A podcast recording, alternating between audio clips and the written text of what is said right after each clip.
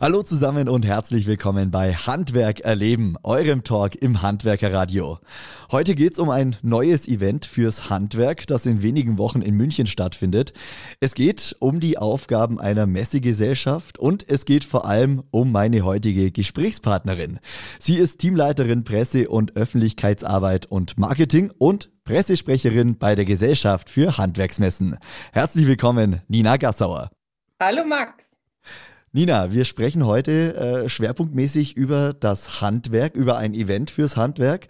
Äh, zu Beginn meine Frage, ja, welchen Bezug hast denn du zum Handwerk? Wie würdest du deine handwerklichen Fähigkeiten einschätzen? Ähm, also auf verschiedenen Ebenen ist der Bezug unterschiedlich. Meine handwerklichen Fähigkeiten schätze ich als solide, aber nicht ähm, besonders ähm, hervorstechend ein. Mein Bezug zum Handwerk kommt aber vor allem auch aus der Historie. Ähm, ich habe einen Onkel, der ist Schreiner, hat dann ähm, später noch ähm, Architekt draufgesattelt, Innenarchitekt, aber ist der Schreinerei immer treu geblieben. Und mein Papa ist Malermeister. Das mhm. heißt, äh, ich war als Kind schon immer auf den Baustellen dabei. Ich habe das Baustellenradio mitgehört, habe die Teppichreste weggeräumt, ähm, habe irgendwie vor Ort mir auch mein erstes Geld verdient. Und das war immer eine ganz eigene Atmosphäre, eine ganz eigene Zeitrechnung sozusagen. Mhm. Und wir haben das geliebt, als Kinder mit meinem Papa auf die Baustellen zu fahren, weil das war so, so schön, auch für uns, als wir klein waren, ähm, da irgendwie aufgenommen zu werden, Teil davon zu sein. Und auch wenn ich heute jetzt dran zurückdenke, habe ich übrigens ewig nicht mehr vor deiner Frage. Aber dann kommt auch gleich wieder so ein ganz ähm, warmes Gefühl auf. Das war ja Zusammenhalt, Familie. Und ähm, später dann zur Gesellschaft für Handwerksmessen bin ich tatsächlich 2007 gekommen, 2007, 2008, als ich auf der Suche nach ähm, einem dualen Studium war. Ich mhm. wollte. Events organisieren, ich wollte aber auch BWL studieren. Also eigentlich wollte ich ähm, Journalistin werden, aber ich dachte mir, naja, wenn ich das Talent habe zu schreiben, dann klappt es schon irgendwie. Aber erst möchte ich in Anführungszeichen was ähm, machen, was ich überall nutzen kann. Und das war dann die BWL für mich und die GHM, die Gesellschaft für Handwerksmessen, hat hier ein duales Studium angeboten. Mhm. Messe, Kongress, Eventmanagement im Schwerpunkt äh, als BWL-Studium. Und da hatte ich mich dann 2007 ähm, beworben, damals als gerade fertig mit dem Abitur und wurde dann eben auch genommen und ähm, habe dann drei Jahre hier studiert und war hier und habe unsere Messen mitgemacht und ja, das war mein erster beruflicher Punkt dann zum Handwerk. Selbst ein Handwerk lernen, ähm, dafür habe ich zu wenig Talent. Okay, sind wichtige Infos für mich schon mal zu Beginn. Du bist schon früh mit dem Handwerk in Berührung gekommen, äh, hast es schon früh mitbekommen, wie es im Handwerk abläuft, hast dann äh, dual Betriebswirtschaftslehre äh, studiert. Du hast aber gesagt, du, du, wolltest mal Journalistin werden. Hast du ja dann geschafft. Du bist ja dann nach deinem Studium ja zum Journalismus gegangen. Du hast ein Volontariat gemacht, wie es ja im Journalismus üblich ist. Allerdings nicht in Deutschland, sondern im Ausland. Richtig, ähm, ja, das war ganz spannend. Also ich war dann drei Jahre eben bei der, bei der GHM hier und habe alle Stationen durchgemacht. Ähm, werde nie meine erste IFA intern vergessen, äh, in Nürnberg damals und die Essakala die dann äh, ja so ihr Event dort hatten. Also es war super spannend für mich, ähm, weil mein, mein Schwiegervater auch im Heizungsbereich unterwegs ist. Und ähm, ja, war, war hier wirklich begeistert, aber der Wunsch war ja noch da, ähm, in den Journalismus zu gehen. Und jetzt frag mich bitte nicht, warum. Ich war mir damals ganz sicher, also ich hatte dann ein, ein Jobangebot der GHM vorliegen, als festen Vertrag, hier in ein Messeteam einzusteigen.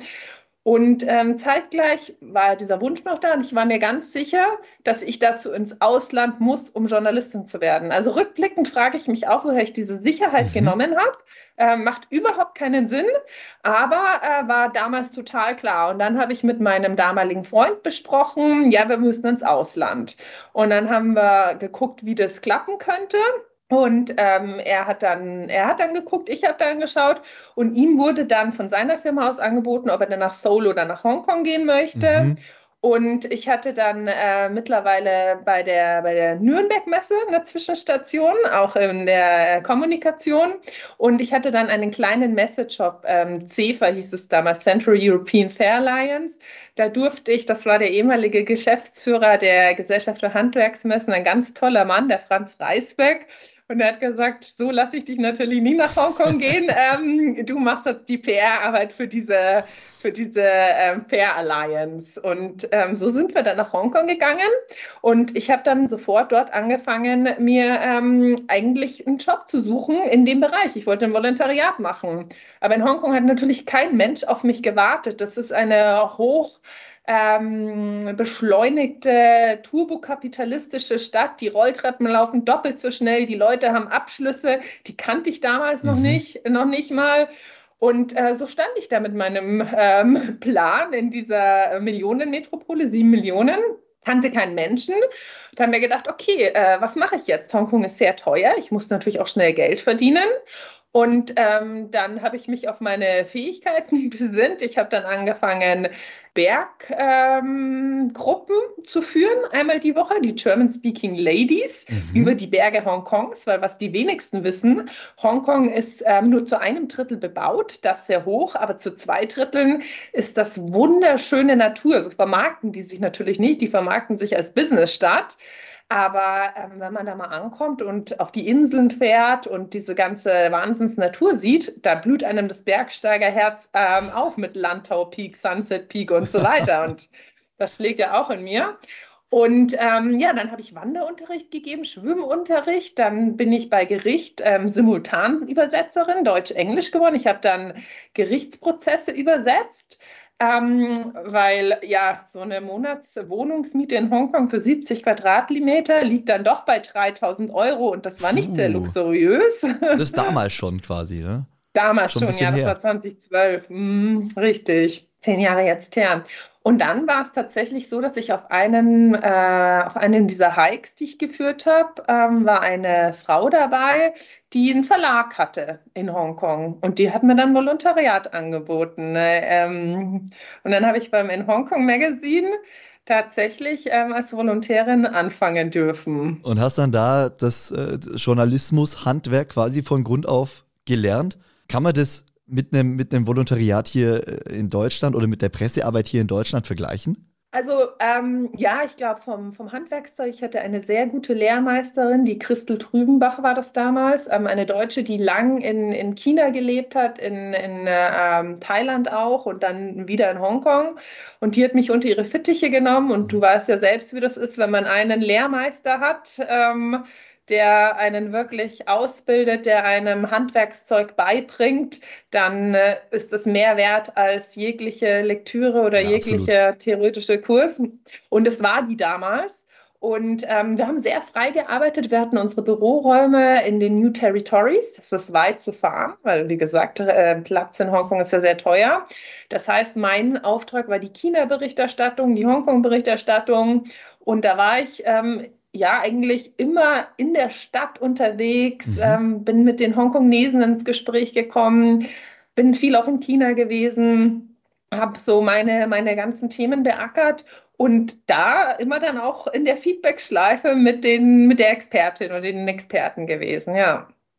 Wie, wie war das für dich? Ich stelle es mir äh, sehr schwierig vor, als gelernter Journalist in, in Deutschland in einem ja, komplett anderen Land mit komplett anderer Kultur, anderer Sprache, wobei ich denke, in Hongkong kommt man mit Englisch ganz gut durch. Ja, aber wie, wie war das für dich, da zu arbeiten? Es war wie ein großer Abenteuerpark. Also es war wirklich grandios. Und ich hatte manchmal das Gefühl, ich schaue an dem einen Tag in den Spiegel und dann gefühlt am nächsten, aber in der Zeit ist einfach ein Jahr vergangen, weil es passiert so viel. Dann diese Hochhäuser, in jedem Stock passiert was anderes. Es ist ein Rausch für alle Sinne. Und ähm, kommen ja auch so interessante Persönlichkeiten. Die Malerin Xenia Hauser habe ich ähm, interviewen dürfen. Ich hatte die, die ganze ähm, Politik in Hongkong auch ähm, im Gespräch ständig. Die Events, die da waren, waren natürlich auch großartig.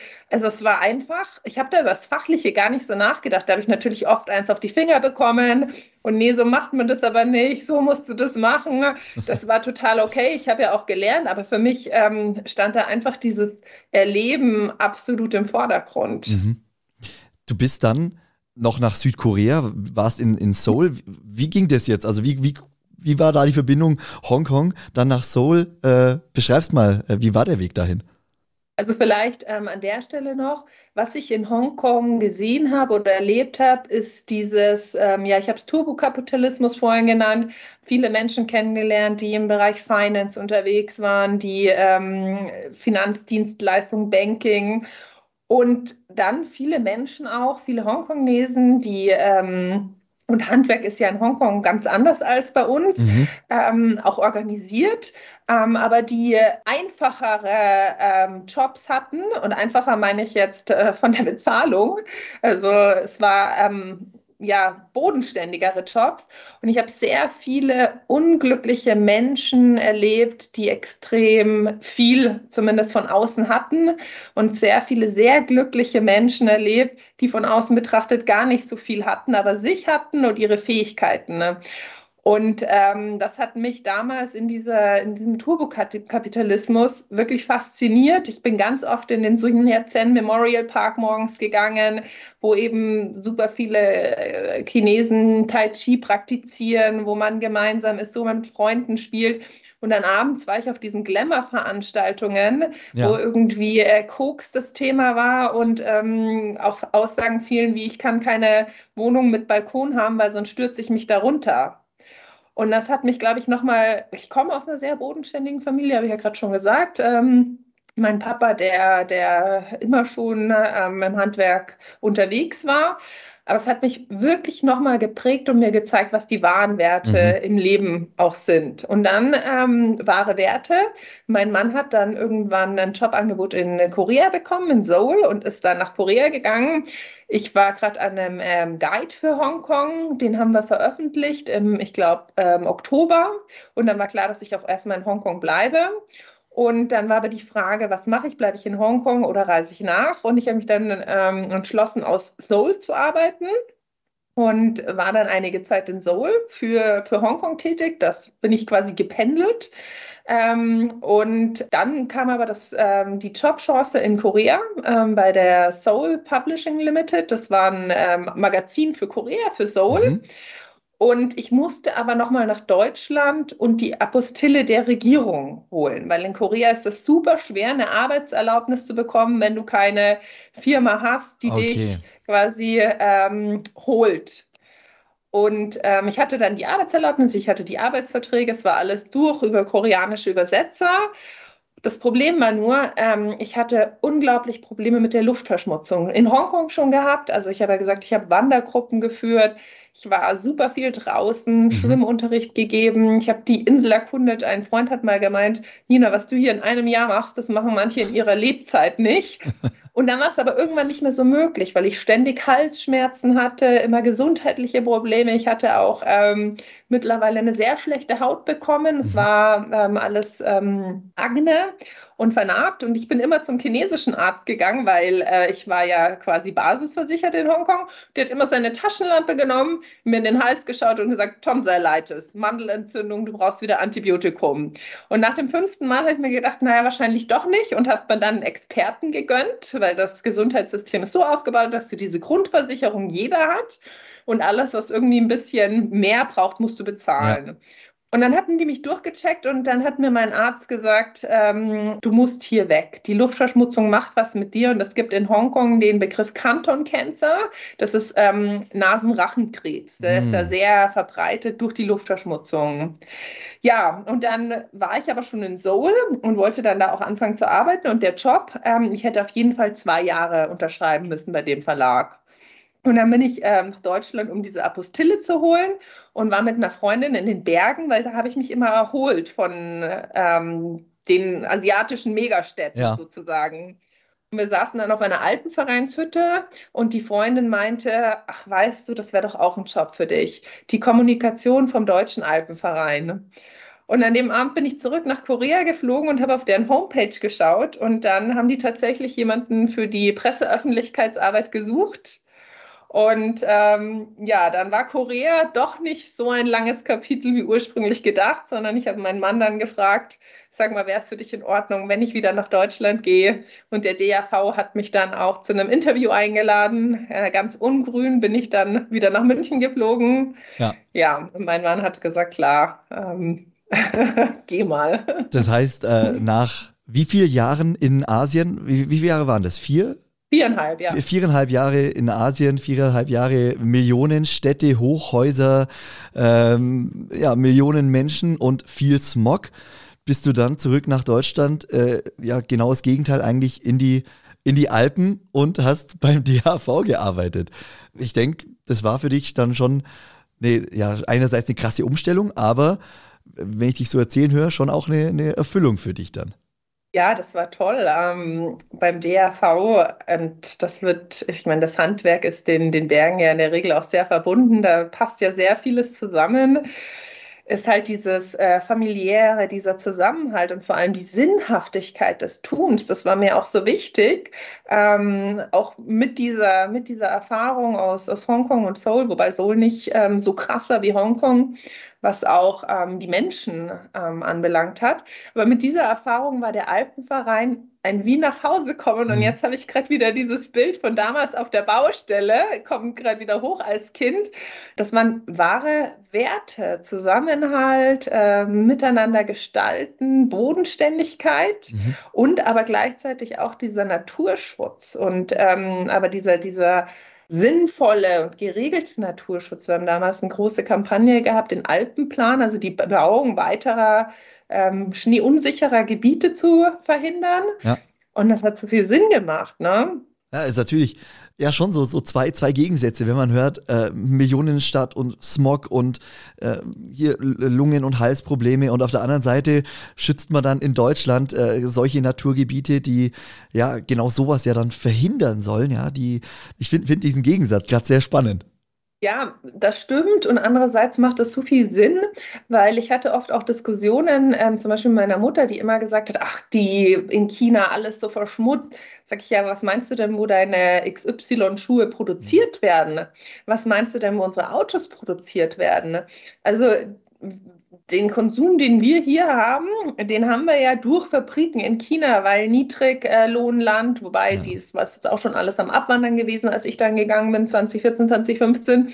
Aber ähm, für mich war das dann tatsächlich so sinnvoll, hier auch anzufangen und in so einer großen, mächtigen Organisation, mitgliederstarken Organisation, ist ja der größte Verband der Deutsche Alpenverein, mhm. äh, Mitgliederstärkste, ähm, tatsächlich auch auf diese Probleme aufmerksam zu machen und zu einem nachhaltigeren Umgang mit unseren natürlichen Ressourcen anzuregen. Ähm, und ja, da sind wir dann ganz schnell wieder beim Handwerk. Und da gehen wir doch den nächsten äh, Step auf deinem Lebensweg, auf, deiner, äh, auf deinem Karriereweg. Äh, es war dann, glaube ich, 2019, da bist du dann wieder zurück zur Gesellschaft für Handwerksmessen. Dieses Thema Messen hatte ich ja offenbar nicht ganz losgelassen. Ja, also tatsächlich ähm, war ich dann 2019 meinen Punkt beim DAV erreicht, wo ich auch nicht mehr mehr Verantwortung übernehmen konnte, weil mein Chef super besetzt war und auch die, die äh, Leitung der Kommunikation, die Geschäftsleitung Kommunikation. Und ich mich dann entschieden habe, dass es für mich anders weitergehen muss und das auch ausgesprochen hatte und ähm, dann sich diese Chance bei, bei der GHM, mit der ich immer verbunden geblieben bin, hier die äh, Personalleitung bei der GHM, die Claudia Grimm, hat immer das Ohr bei mir gehabt, egal wie viele tausend Kilometer ich auch weg war. Ja. Und auch der Klaus Plaschka, unser Geschäftsführer. Und dann war eben die Frage, ob ich nicht zurückkommen äh, möchte, die Presse- und Öffentlichkeitsarbeit hier übernehmen. Wir sind ein Team in der Presse-Öffentlichkeitsarbeit von äh, sechs Leuten die eben die unterschiedlichen Veranstaltungen betreuen, die die Texte schreiben, die Pressetexte, die die Social-Media-Texte schreiben, die mit den Medien zusammenarbeiten und so weiter und so fort. Und ähm, Messen sind für mich ähm, oder, oder Veranstaltungen in dieser digitalen Welt oder in der beschleunigten Welt ein Ort, an dem Menschen wirklich zusammenkommen, auch mal alle Ablenkungen weglegen und sich um sich kümmern im Sinne von, ich lerne was und gleichzeitig auch ähm, Märkte gestalten, Ideen entwickeln. Mhm.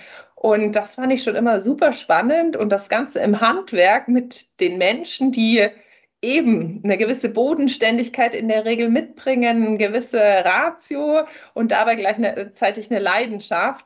Das war für mich eine super Chance. Da musste ich keine Minute nachdenken. Ich habe ähm, auch ähm, sofort meinem Mann gesagt, wir müssen jetzt leider wieder umziehen, weil der war mittlerweile in Nürnberg gelandet mhm. und ich bin gependelt. Ähm, gesagt, nee, jetzt müssen wir nach München, ich muss das machen. Und unsere Tochter, war mittlerweile eine Tochter, die, die Mila, die ist fünf, ähm, die haben wir dann hier in die Kita eingeschrieben und dann ging das zack, zack, dann sind wir nach München gezogen und ich habe bei der GHM angefangen. Wieder. Wieder, ja. Ja, ist doch schön, wenn, wenn, wenn man merkt, man hat einen Beruf, man hat auch einen Arbeitgeber, der einen äh, wertschätzt. Äh, du sagst ja, war immer mit dem Ohr dran, man hat immer geschaut, okay, was, was macht denn die Nina gerade so? Und wenn sich dann die Chance ergibt, finde ich cool, dass es dann äh, letztendlich so klapp, geklappt hat. Jetzt sind viel, äh, vielen unserer Zuhörenden äh, ja, die Handwerksmessen ein Begriff, die großen, die auch die GHM veranstaltet. Der Veranstalter an sich oder die Messegesellschaft, die dahinter steht, die fällt vielleicht nicht jedem sofort ein. Deshalb darfst du gerne einmal kurz beschreiben, was macht denn die GHM so alles? Ja, also ähm, gute Frage, weil tatsächlich kommunizieren wir hauptsächlich über unsere Marken. Wir haben mit der IBA die Weltleitmesse für Bäcker, Snacks und Konditoren. Ich sage immer, das ist die leckerste Messe der Welt. ähm, das wird jeder Handwerksbäcker bestätigen.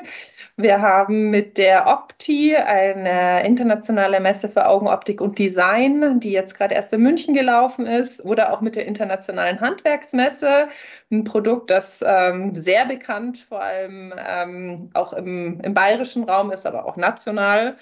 Genau, und wir als Unternehmen, GHM, wir halten uns ein bisschen zurück. Wir stellen unsere Marke nicht in den Vordergrund, was, ähm, glaube ich, vor allem einen Grund hat. Wir haben keinen eigenen Messeplatz. Also wir sind jetzt nicht die Messe München, die per se hier in München sehr viel Raum einnimmt und darüber auch kommuniziert oder ähm, die Messe Hamburg oder ähnliches, sondern wir sind ähm, ein privater Messeveranstalter. Wir sind in der Hand des Handwerks, also unsere ähm, Eigenkapitalgeber sind der ZDH, die Handwerkskammer für München und Oberbayern und der Bayerische Handwerkstag, mhm. wobei die HWK für München und Oberbayern die größten Anteile hält und danach der ZDH kommt. Die haben uns gegründet. Ähm, jetzt ähm, bin ich in den Zahlen nicht ganz sicher, aber ich glaube, es war 1948 mit dem Auftrag, Plattformen für das Handwerk zu schaffen, Geschäftsplattformen, aber auch um die gesellschaftliche Bedeutung des Handwerks herauszustellen und hochzuhalten. So, da haben wir angefangen mit der Internationalen Handwerksmesse und ähm, ich lächle jetzt gerade, weil ich ganz oft Zeitungsberichte zugeschickt bekomme aus den äh, 50er Jahren, aus den Anfängen der Internationalen Handwerksmesse und dann Eintritt irgendwie eine Mark und ähm, Hunderttausende von Leuten, ja. die da damals noch auf die Theresienwiese strömten. Die Zeiten haben sich natürlich verändert. Wir haben irgendwann diese Fachmessen rausgenommen, weil der Wunsch auch der Verbände war, der Wunsch auch der, der Handwerksunternehmer, der Betriebsinhaber, Mensch, ist ja schön ähm, zu hören, was äh, der Schreiner macht, aber ich als SAKler möchte mich einfach mit meiner Industrie, mit meinen Handwerkerkollegen treffen. Und so haben wir jetzt ähm, insgesamt elf Produkte im Portfolio. Ähm, B2B-Messen, IFA Interm habe ich schon genannt, die Dach und Holz, die mhm. Farbe, Ausbau und Fassade, Opti, die IBA und aber auch die B2C-Messen. Also die, da adressieren wir hauptsächlich hier Endverbraucher, die sich über handwerklich hergestellte Produkte informieren wollen. Ja, und stehen aber jetzt als GHM vor der nächsten Zeitenwende. Denn ähm, ja, auch jetzt gilt es wieder so zu gestalten, ähm, und da muss ich ja hier den, den Hörern auch nichts zu erzählen, ähm, dass wir unseren Auftrag, dem Handwerk eine, eine Plattform für gesellschaftliche Relevanz zu schaffen und vor allem auch für ähm, das Gestalten der wichtigsten Themen, dass wir die auch nochmal anders wahrnehmen, als wir es auch in der Vergangenheit getan haben. Du bist gern auf dem aktuellen Stand, hast aber wenig Zeit? Wir halten dich auf dem Laufenden, was für das Handwerk diese Woche wichtig war. Der DHZ Wochenrückblick zu hören auf dhz.net und überall, wo es Podcasts gibt. Nina, dann lasst uns doch über das neue Format sprechen, über das neue Event, das die GHM für das Handwerk veranstaltet. Zukunft Handwerk vom 8. bis 10. März im ICM in München. Was ist Zukunft Handwerk, Nina? Zukunft Handwerk ist ein, äh, ein Live-Event. Es ist unser Angebot an das gesamte Handwerk, zusammenzukommen, sich zu feiern einerseits, ich spreche nicht von Messe, ich spreche von Live-Event, aber auch an drei Tagen Informationen und Impulse mitzunehmen, die dem Handwerker, der Handwerkerin oder dem Betrieben dabei helfen, mit wirklich allen ähm, notwendigen Maßnahmen, Impulsen in die Zukunft zu gehen. Das klingt mhm. jetzt super kompliziert. Ich mache es noch mal ein bisschen einfacher. Zukunft Handwerk besteht für mich aus drei, drei Ringen. In der Mitte und der Kern des Ganzen sind Handwerker und Handwerkerinnen. Die kriegen ein Konferenzprogramm an drei Tagen, das sich gewaschen hat. Also da kommt die neue Generation Handwerk, da kommt ein Julius Brandner, da kommt ein ähm, Tobi Tötsch, da kommen ähm, Vordenker aus dem Handwerk, die ähm, Luis Bauer ist dabei und und und die Impulse geben, Dinge neu zu denken. Dass jeder Handwerker und jede Handwerkerin, das ist unser Versprechen, die ein Ticket für diese Veranstaltung kaufen, rausgeht und sagt, morgen bin ich besser, weil ich weiß, was ich bei mir umsetzen muss, ich weiß, wo ich Effizienzhebel ansetzen muss, ich weiß, was ich bei meinem Betrieb heute veranlassen muss, dass ich äh, die Nase vorne habe. Mhm. Das ist der erste Ring. Ne? Das ist der Kern des Ganzen. Dafür machen wir das. Äh, wir wollen das Handwerk ähm, unterstützen, wir wollen es nach vorne bringen. Der zweite Ring ist ähm, die Handwerkspolitik, die einfach auch Richtung ähm, Regierung wirkt, die Richtung, ähm, die in den Verbänden eine zentrale Rolle spielt, die das Handwerk ja auch ähm, begleitet in allem, was es tut. Die sind hier auch, für die sind ähm, auch Themen super interessant, also wir vernetzen auch hier, aber ähm, dieser Ring ist um, um den Kern gespannt. Und der dritte Ring, und den finden wir extrem, extrem wichtig. Und deswegen sieht man auf unsere, unseren Line-Up-Namen wie Lanz und Precht, wie Ranga Yogeshwar, wie auch den Bundeskanzler, der Wirtschaftsminister Habeck ist Schirmherr dieser Veranstaltung. Ähm, es werden äh, Vorträge sein, die einfach von gesellschaftlich bekannten Namen getragen werden, weil wir sagen, ist ja schön, wenn wir das machen, aber wir haben ja ähm, Probleme wie Fachkräftemangel. Wir wollen in die Kapillaren der Gesellschaft reichen mit diesem Event. Wir wollen, dass eine Tagesschau hier ist. Wir wollen, dass darüber gesprochen wird, nicht nur bei uns, sondern auch ähm, am, am Abendessentisch bei Familien oder sonst was, weil es eben in dem Lanz und Brecht Podcast vorkommt mhm. und ähnliches. Und ähm, deshalb spannen wir diesen dritten Ring auf, für den wir auch viel Gegenwind von Seiten Handwerkern bekommen. Ne? Die sagen, warum muss denn jetzt ein XY hier sprechen? Die können doch nicht mal eine Säge von einem Hammer unterscheiden. Aber ich sage oder wir sagen, ja, aber wir wollen eine, eine Änderung, vor allem was das Thema Fachkräfte angeht, ähm, auch die Ausbildungsverordnung und so weiter. Ich meine, der Jörg Dittrich ist vor Ort, der ja. unterstützt dieses Event maßgeblich. Die schaffen wir nur, wenn wir alles ins Gewicht legen. Mhm. Und das tut die Zukunft Handwerk. Und ich habe drei Tage Catering dabei ähm, als Handwerksunternehmer, als Handwerker. Ich muss mich um nichts kümmern. Ich komme dahin, treffe super interessante Leute ähm, aus eben den drei Ringen sozusagen, kann dann noch für mich persönlich sehr viel Inspiration, sehr viel Wissen mitnehmen und meinen, das in meinem Betrieb umsetzen und es braucht dazu keine zwölf Hallen, nichts. Wir haben das im ICM in verschiedenen ähm, Bühnenzonen und so weiter aufgebaut, sodass ich mir drei Tage ähm, hier das geben kann, sozusagen, wo andere sich ähm, Betriebsberatungen, Unternehmensberatungen über Monate und vielleicht manchmal sogar Jahre ähm, an die Seite stellen. Und wir sagen, in drei Tagen wirst du hier vollgetankt und gehst super inspiriert raus ähm, das ist Zukunft Handwerk. Und das Handwerk hat so ein Event sowas von verdient. Ähm, warum gibt es solche Events in anderen Branchen? Warum feiert sich die Digitalbranche auf der OMA? Warum hat man, ähm, also möchte jetzt gar nicht andere Events weiter anführen, aber auch die Automobile haben ihr schönes Event. Und das Handwerk, das hier für maßgebliche Transformationsprozesse verantwortlich ist, das gesellschaftlich so viel ähm, Ballast, möchte ich ja. fast sagen, trägt, soll schuften, aber nicht irgendwie auch mal drei Tage sich rausnehmen und nochmal gemeinsam neu einordnen. Nee, ähm, finden wir nicht. Wir finden, es ist Zeit für so ein geiles ähm, Live-Event. Und wir starten vom 8. bis 10. März. Du hast es ja gesagt, sind wir die bei der ersten Durchführung. Mit, mit Sicherheit nicht bei einer ersten bleiben. Das ist ein Anfang. Äh, wir nehmen auch jedes Feedback gerne entgegen, weil so eine Marke oder so ein Produkt einzuführen ist kein äh, Spaziergang, sondern ein Ritt. Wir sind daran seit 2019 tatsächlich. Dann kam Corona dazwischen, war auch nicht leicht. Du weißt es, wir waren da auch schon in Kontakt. Ja. Und jetzt ist es aber soweit. Corona spielt ähm, keine, keine große Rolle mehr. Und wir werden an den Start gehen. Und du merkst, ich freue mich riesig drauf, weil wir sitzen hier in den Startlöchern und wir machen das fürs Handwerk. Und ich hoffe, dass es auch die Resonanz findet, die wir uns erhoffen und die wir auch durch unser ganzes Tun, Streben, Herzblut eigentlich verdient hätten. Ja, ich merke schon, ihr sitzt auf, auf Kohlen, ihr freut euch äh, wirklich auf dieses Event. Es sind ja nur noch wenige Wochen.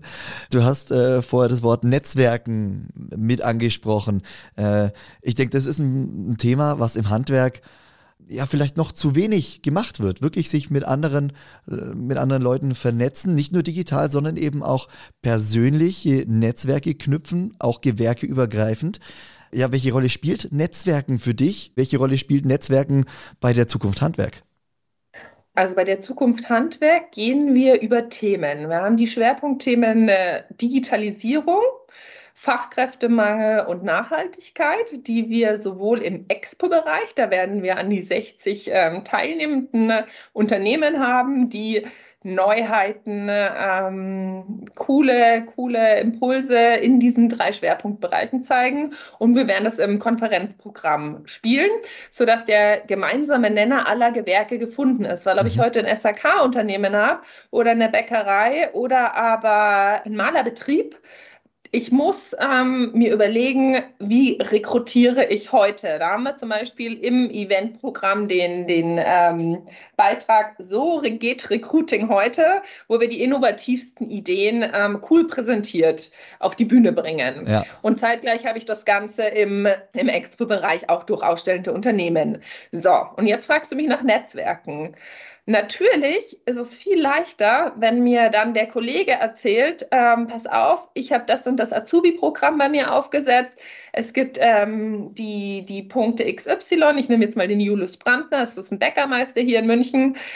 Der kriegt Auszubildende noch und nöcher. Und warum? Weil er es einfach anders macht. Und da kann durchaus der Malermeister vom Bäckermeister lernen mhm. oder andersrum. Da sind wir... Ähm, ja, alle, alle glaube ich, mit den gleichen Herausforderungen konfrontiert. Und deswegen haben wir auch die Networking Night. Das ist die, der zweite Abend bei der Zukunft Handwerk ähm, wird für 500 ähm, Teilnehmer sein. Das müssen wir natürlich irgendwann auch Personen beschränken. Aber da geht es um diesen Austausch. Und ich glaube, dass im Austausch sehr viel Kraft liegt, weil das eine ist, man kann sich beschweren, das andere ist, man kann anpacken. Und das meine ich jetzt nicht nur auf dem Bau oder im äh, Betrieb, sondern eben auch für übergreifende Themen und ähm, Netzwerken. Und das bin ich jetzt bei mir persönlich auch hat mir immer schon die Möglichkeit gegeben, Dinge besser zu machen oder anders anzupacken als vorher. Ich bin noch nie blöder rausgegangen aus ähm, Kennenlernen, aus einem Kennenlernen oder dann auch schnell tieferen. Gesprächen. Klar, man muss es erstmal ein bisschen üben. Ähm, das heißt, man muss auch raus aus diesem Smalltalk irgendwann kommen und seine Fragen stellen. Das ist sehr wichtig. Also wirklich auch dem Gegenüber adressieren und man merkt super schnell, wer hat Antworten und wer nicht. Aber es werden genug Menschen auf der Zukunft Handwerk sein, die sehr viele Antworten haben. Und ja, dann sind auch die Fragen gut adressiert. Du hast eben schon äh, über ein paar Schwerpunkte der Zukunft Handwerk gesprochen. Lass uns da gerne noch mal ein bisschen konkreter drauf eingehen, wenn wir uns mal so die einzelnen Tage mal anschauen. Am Mittwoch geht's los, am 8. März. Da spielt das Thema Gesundheit, glaube ich, eine große Rolle. Richtig, ähm, am 8. März ähm, starten wir tatsächlich um 12 Uhr. Da ist Einlass in den Marketplace.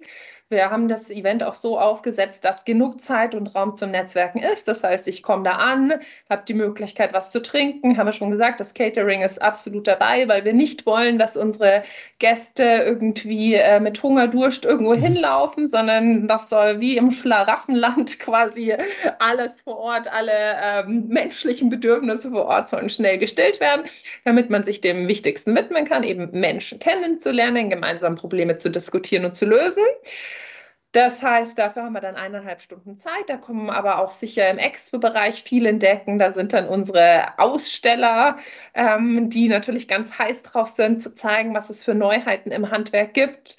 Ähm, Ob es Mobilität betrifft, Digitalisierung, äh, Fachkräftemangel und so weiter und so fort. Ihr werdet hier auch da sein. Ähm, ihr werdet auch eure Werkstatt aufgebaut haben und dann ein neues Format starten. Also es wird super spannend, wer dann was ähm, auch macht in diesen eineinhalb Stunden. Dann wird Wolfram Kohns, das ist unser Moderator für die ganzen drei Tage. Viele kennen ihn aus dem RTL-Spendenmarathon, vom Frühstücksfernsehen oder sonst was. Ein super cooler Typ, der einfach Stimmung in einem Raum halten und produzieren kann. Deshalb haben wir ihn gewählt. Der wird gemeinsam mit Jörg Dittrich, dem neuen Präsidenten des ZDH, eröffnen. Dann kommt schon Ranga Yogeshwar an dem Tag mit einem Blick in die Zukunft des Handwerks. Danach werden wir alle bis in die Haarspitzen wahrscheinlich äh, motiviert und inspiriert sein. Dann ähm, kommt nochmal Habeck. Ähm, also der politische Teil des Ganzen, aber auch mit Handwerks, ähm, mit Handwerkern ähm, an, an seiner Seite. Und du hast jetzt schon auf den, auf den Nachmittag angespielt. Wir werden dann eine Pause machen nach diesem schon wirklich intensiven Auftakt. Und ähm, die IKK Klassik wird dann ähm, tatsächlich auf das Thema Gesundheit eingehen. Da wird die Glücksforscherin Ricarda Rewald dabei sein, die Lulu Metalroofer wird dabei sein, ähm, die, die Katrin Post-Isenberg, auch als Handwerkerin, ist eine Steinmetzmeisterin. Und da geht es wirklich darum, ähm, wie muss ich mich aufstellen, wie muss ich aber auch meinen Betrieb aufstellen, was muss ich für meine Mitarbeiter tun, um auch eine Leistungsfähigkeit über die Zeit zu erhalten. Also wir haben jeden Vortrag an den drei Tagen so konzipiert und so, so ähm, gestaltet, dass ich mir aus dem FF die drei wichtigsten Erkenntnisse mitnehmen kann, die ich dann eben auch, auch umsetzen kann. Mhm. Ja, abends haben wir dann Get-Together, da kommen dann DJs, es gibt Trinks, das ist wirklich auch runterfahren, das erlebte Diskutieren. Ja, einfach auch sich feiern, das Handwerk feiern, bevor es dann am Donnerstag um neun schon mit einem ähm, Frühstück weitergeht vor Ort, äh, wieder Zeit zu Netzwerken, Frühstücken. Dann kommt der Hirnforscher, ähm, der ist in der Psychiatrie in Regensburg, Professor Dr. Volker Busch der uns einfach auch mal erklärt, was eigentlich in unseren Köpfen passiert, wenn wir machen. Und das liefert wiederum super viele Argumente, ins Handwerk zu gehen, beziehungsweise zeigt auch mal, Jetzt bin ich wieder bei meiner Hongkong-Erfahrung. Ne? Warum waren eigentlich die, diese Menschen so viel glücklicher oft? Ähm, zeigt einfach, was da im Hintergrund ähm, vor sich geht. Danach kommt das Panel mit unseren Social Media ähm, die ähm, den Handwerkern vor Ort einfach nochmal sehr, sehr praktisch zeigen. Mehr Reichweite, mehr Sichtbarkeit, mehr Erfolg. Da haben wir Größen wie eben den Luis Bauer dabei, die Chulik mit ihren äh, eine Million in TikTok, glaube ich, ja. 500.000 auf Instagram. Und der Helge Ruf, der ist ähm, Geschäftsführer bei Want to Social, ein cooler, inspirierter Typ, der eben ähm, hier auch neue Erkenntnisse fürs Handwerk mitbringt. Ja, und ich möchte jetzt gar nicht äh, irgendwie durch jeden Vortrag führen. Es äh, wird, es äh, bleibt. Es hört sich nach Highlights Tage. an, ne? Es hört sich nach Highlights ja, an. Absolut, wir haben da alles reingegeben, was wir irgendwie konnten und sind immer noch dabei. Ähm, und das geht drei Tage so weiter. Am Nachmittag kommen dann Lanz und Precht über das Handwerk. Ich habe schon gesagt, das sorgt nicht nur für ähm, Freunde hier gerade in den sozialen Medien, aber das ist auch unser gesellschaftlicher Ring. Und ich bin mir sicher, die zwei werden hier auch gesellschaftliche Impulse setzen, die mhm. das gesamte Handwerk nach vorne bringen. Und ähm, ja, abends ist dann am Donnerstag die Networking Night, die ich schon angesprochen habe, auch super cool. Also man hat für sein Ticket, hat man, glaube ich, also eine Veranstaltung ist immer, was man selbst draus macht, aber mhm. wir bieten alle Möglichkeiten, sehr viel aus drei Tagen zu machen. Tickets gibt es noch?